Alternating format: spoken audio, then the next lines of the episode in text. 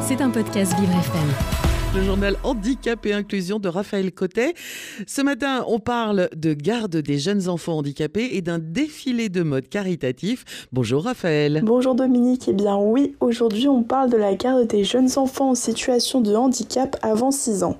La direction de la recherche des études de l'évaluation et des statistiques a publié une étude sur l'organisation des familles ayant des enfants handicapés de moins de 6 ans.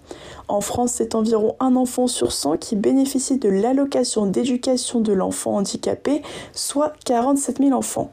Pour tous ces enfants touchant l'AEEH, ce sont environ 60% des mamans qui sont au chômage afin de garder et d'éduquer du mieux possible leurs enfants. Ce sont environ 78% des parents d'un enfant en situation de handicap qui décident de le garder par soi-même, alors que pour les autres enfants, seuls 56% des parents décident de garder leur enfant.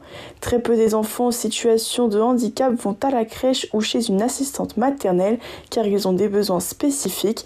Ils sont généralement pris en charge par une structure du champ du handicap à hauteur de 3 heures par semaine. Et pour ce qui est de la scolarisation, Raphaël Pour ce qui est de la scolarisation avant 6 ans, seuls 78% des enfants en situation de handicap vont à l'école car celle-ci n'est pas encore obligatoire.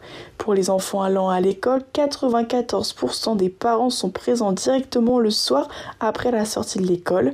Selon cette étude, on voit donc bien qu'il y a une différence de prise en charge pour un enfant en situation de handicap et qu'il faut lui accorder beaucoup plus de temps qu'un enfant sans handicap. Les parents appréhendent également un petit peu plus la garde de leur enfant par peur que les modules ne soient pas adaptés à eux et à leurs besoins. Si vous souhaitez télécharger toute cette enquête, on vous donne rendez-vous sur le site handidirect.fr. Et un défilé de mode engagé a eu lieu la semaine dernière, Raphaël. Vendredi dernier, la marque Shop Espoir a organisé un défilé de mode caritatif au FDI Stadium à Montpellier en partenariat avec l'aménageur immobilier Hectare pour récolter des fonds afin de lutter contre la maladie de Charcot. Ce sont plus de 2000 personnes qui se sont retrouvées vendredi dernier pour la présentation de la collection automne-hiver de la marque. Leurs vêtements sont des produits issus de l'agriculture biologique entièrement en coton avec le label Global Organic Textile Standard.